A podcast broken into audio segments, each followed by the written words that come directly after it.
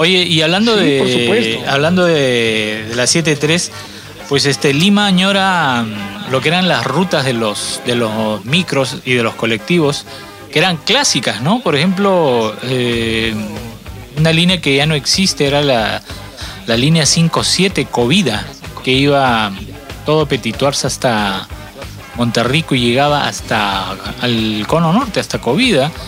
¿Qué color era el auto, Miki? ¿Recuerdas? Anaranjados, eran anaranjados, Ya. se iban por este por Salaverry. Javi Blanco. Anaranjado y blanco se iban por em, Canadá, entraban a Primavera y así sucesivamente, ¿no? O la línea 21. No sé si alguno de ustedes se acuerda este, que iba por Breña hasta el Parque Universitario. Es que los tres veníamos de rutas diferentes, pues tú venías de la zona de Pueblo Libre, Carlos venía de San Luis, yo venía de Chorrillos, yo venía del sur. Tú Entonces tomabas la hemos visto 20. líneas, claro, diferentes. ¿no? O bueno, las primeras combis, ¿no? Que pasaban por la avenida Arequipa, que efectivamente eran estas camionetas este, de, de la Volkswagen, que eran combis, que cobraban un poco más, pero te llevaban más rápido, porque normalmente se tomaban las líneas de Natru. la yo tomaba la 2, 53 La 53. o la 2. La 2, o los famosos Icarus, ¿no? Que iban, que eran estos carros eh, articulados que iban por Ah, pero ahí se caminaba mucho. expresa, Toda la vía expresa. toda la vía expresa. Sí, era más lejos de- para llegar a la radio. En, en realidad, pues este el transporte público era, no sé si más ordenado, pero habían más líneas y habían este eh, había más contacto físico, ¿no? De, de Y repente. llegábamos más rápido, o sea, llegábamos normal, mejor sí, dicho. sí, sí, sí. Uno Yo pienso se, que se en tomaba ese su entonces tiempo. había más posibilidades porque la gente, parece mentira, pero en ese entonces la gente caminaba más. Entonces uno caminaba cuatro, cinco, diez cuadras tranquilo. Entonces eh, se podía trasladar normal. Por entonces los que estábamos en universidad o o instituto, eh, muchos se iban en bicicleta. Yo me iba en la F porque la distancia era inmensa, pero otros amigos en la universidad se iban con skate. Alucina que siempre en mi vida un skate, ah, hoy de, de adulto ya tengo mi skate, lo tengo colgado acá en mi, en mi cuarto, pero de recuerdo. Pero sí, definitivamente la gente le encantaba irse de un lado hacia otro con skate o, o en bicicleta. Y lo que son las Yo cosas. recuerdo una ahora anécdota con Arturo. los scooters, ¿no? Sí, oye, yo recuerdo una anécdota de Arturo. Eh, era, creo, la Navidad del 90 o 91. Ya había un poco más de tránsito en Lima. Bueno, las épocas caóticas del tránsito en Lima definitivamente eran pues las fiestas, fiestas patrias y más aún Navidad.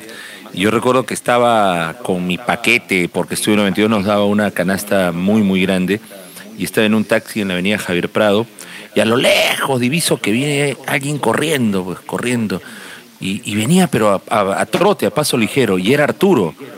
Arturo siempre fue un tipo tan responsable que no llegaba a las 10 de la noche, que era su horario, muchas veces llegaba una hora antes. Era, era una, una disciplina que tenía Arturo en los horarios increíble. Nunca lo vi llegar tarde, llegaba una hora antes, pero esa vez tenía que llegar antes porque ya todos se iban, iban a pagar, creo, la gratificación o iban a dar la, la canasta. Y el tránsito esa, en esas fechas vísperas de Navidad era increíble. Y yo lo vi a Arturo que venía corriendo, corriendo. En eso lo hizo Arturo. Ni caso me hizo, ¿ah? Solamente estaba soplándose el cabello que le caía en el pelo así, hacia arriba corriendo tratando de llegar a la radio. La única vez que Arturo lo vi con un tráfico increíble y corriendo para llegar a, a Camino Real. Caramba.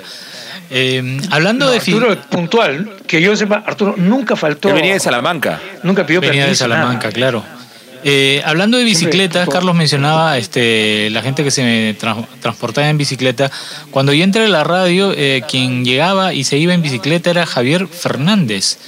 Eh, The Fly. eh, The Fly, eh, quien era operador eh, justo en los fines de semana. Sí. Eh, entonces yo le sacaba, él, yo debía entrar a las 6 de la mañana y llegaba a esa hora y él había estado durante la amanecida, ¿no? Prácticamente lo encontraba casi durmiendo, porque no... Ese era un grupo no de chicos también muy simpático que colaboraban con nosotros. Sí, sí, sí, los fines de semana. Estaba Javier. Rolando. Rolando Gerí, estaba su hermano Emilio. Eh, sí, iba de vez en cuando, Emilio. sí. Eh, había alguien que le decían el español. Chubi. Yo no lo conocí mucho. Pero El le decían español. el español. Que era también operador Eh, de creo que era. Miguel Rabí que hacía un programa de, de Wave, pero él estuvo poquísimo tiempo en la radio. No tenía mucho contacto con la gente. Iba, grababa y dejaba programas grabados, pero no, no tenía un, un horario. ¿no? Exacto. Y Javier ¿qué te Fernández sí, como, como operador y de ahí pues se fue a escribir al diario Expreso. Javier, claro, comentaba, hacía comentarios. reto, claro. Y también escribía para la revista de Johnny López, que tenía Sí. su revista Éxitos, tu cancionero de bolsillo. Hay que darle el enlace para que escuche, porque él se identifica como Muro de Lima en Facebook. Hay que, Sí. hay que contactarlo, ¿ah? Hay que contactarlo. Sí, hay que contactarlo y enlazarlo para que escuche esta nota donde estamos recordándolo. Al igual que Rolando Gerino. Rolando era un chico que estuvo mucho tiempo con nosotros, lamentablemente eh, falleció hace algunos años. Que en paz una descanse, ¿no? muerte inesperada.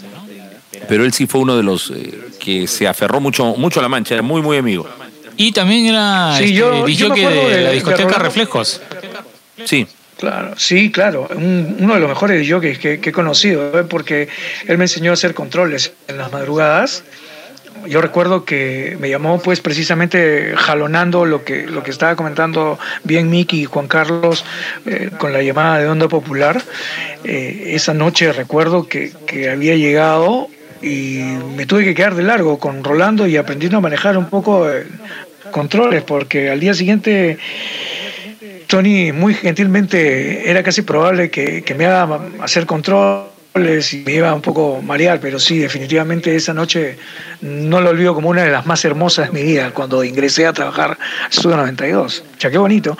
Y ahora recordando todo esto con la gente, pues definitivamente hace que estos 30 años o poco más hayan sido bastante más que emotivos, porque por lo que antes se hizo y lo que pasaba en el país con, la bicicleta, el transporte, las cosas y también lo que, lo que viene después de Gigante del Aire. Emotivo realmente. Y ese, ese año 90 fue también un año de cambios políticos y más o menos en el mes de julio, pues el 28, 29, eh, que fue el mensaje, el famoso mensaje del paquetazo, ¿no? ah, sí. que fue claro. este digamos este fue un momento crítico yo me había tomado vacaciones y había juntado pues un dinerillo ¿no? para irme a, a visitar a, a algunos familiares y eh, en la noche en la cual eh, previa a, a mi viaje dan el dan el mensaje no Eh, el querido ministro Tocayo de, del flaco amigo Pero él fue en los 90 porque hubo otro paquetazo, Miki. Ya, a ver, yo recuerdo dos, mira. Uno que fue en la época prista, ya eh, con Vázquez Bazán. Y el otro fue del Tocayo, que fue en el 91, si no me equivoco. El año 91, entonces me, est- me estoy Mes de agosto. Por Sí. algunos meses, me estoy este No sé si fue agosto o septiembre, Charlie, no, 91 fue. no estoy muy seguro. Pero fueron dos Sí, paquetazos. me- mes de agosto fue.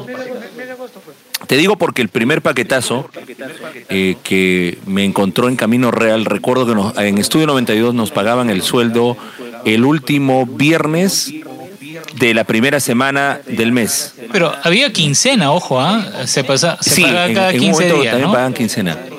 Sí, pero en Estudio 92 la, la- la tradición era pagar el último viernes de la primera semana del mes. Podía ser uno, dos, tres, cuatro, ¿no? Entonces, cuando pagaron el sueldo, a los tres días mm, o cuatro, no, recuerdo bien, vino el paquetazo.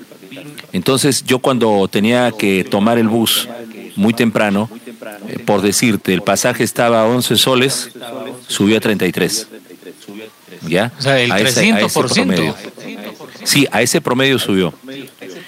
Como yo manejaba mis pasajes, tenía mi presupuesto de pasajes para salir en la mañana, yo entraba a las 7, tomaba el primer bus que salía a las 6 de la mañana y llegaba a 6 y 40 más o menos. Y, y recuerdo que ya no estaba en 11 soles, sino en 33. Estaba usando tres pasajes en uno. Y el día que terminó el, bueno, la jornada de ese día, salí como a las 2 de la tarde a almorzar y estaba todo cerrado. Y los buses estaban completamente llenos, pero poquísimos. Así que tuve que caminar desde Camino Real hasta el arco, hasta el óvalo, y observaba lo que ocurría, ¿no? habían cerrado restaurantes, los cines no atendían, no había gente, había mucha, ¿qué te digo? Como caos, la gente no sabe qué hacer. Y a los dos, tres días, el gobierno indica el cambio de moneda y un bono para todos los trabajadores.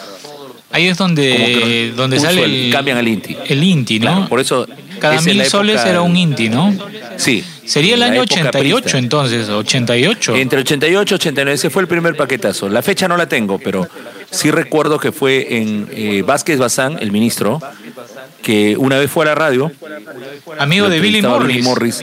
Sí, que tenía un programa los sábados con Realidades y ficciones. Realidades y ficciones con Billy Donde quisieron hacer un programa, un programa con el que hacía Henderson en Radio Miraflores, que se llamaba La Revista del Momento. Entonces Walter recurrió a Billy para que haga entrevistas a políticos, a personajes del espectáculo. Un programa que duró poco.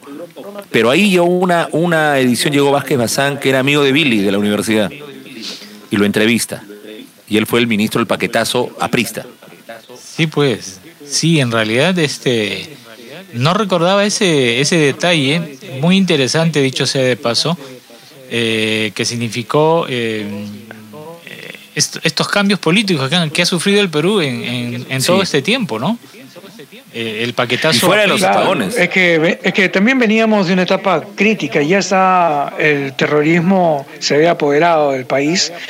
Aquí en Lima había zonas alejadas de, la ciudad urbana, de, Lima metropolitana, pero ya había bastante presencia del terrorismo, ya había escasez, las cosas no llegaban, había especulación económica, había muchas cosas que afectaron. Y todo esto coincidió pues entre el 89 y 90, el cambio de gobierno. Este es el podcast con lo mejor de Gigantes del Aire, 30 años, las previas. Regresamos en cualquier momento.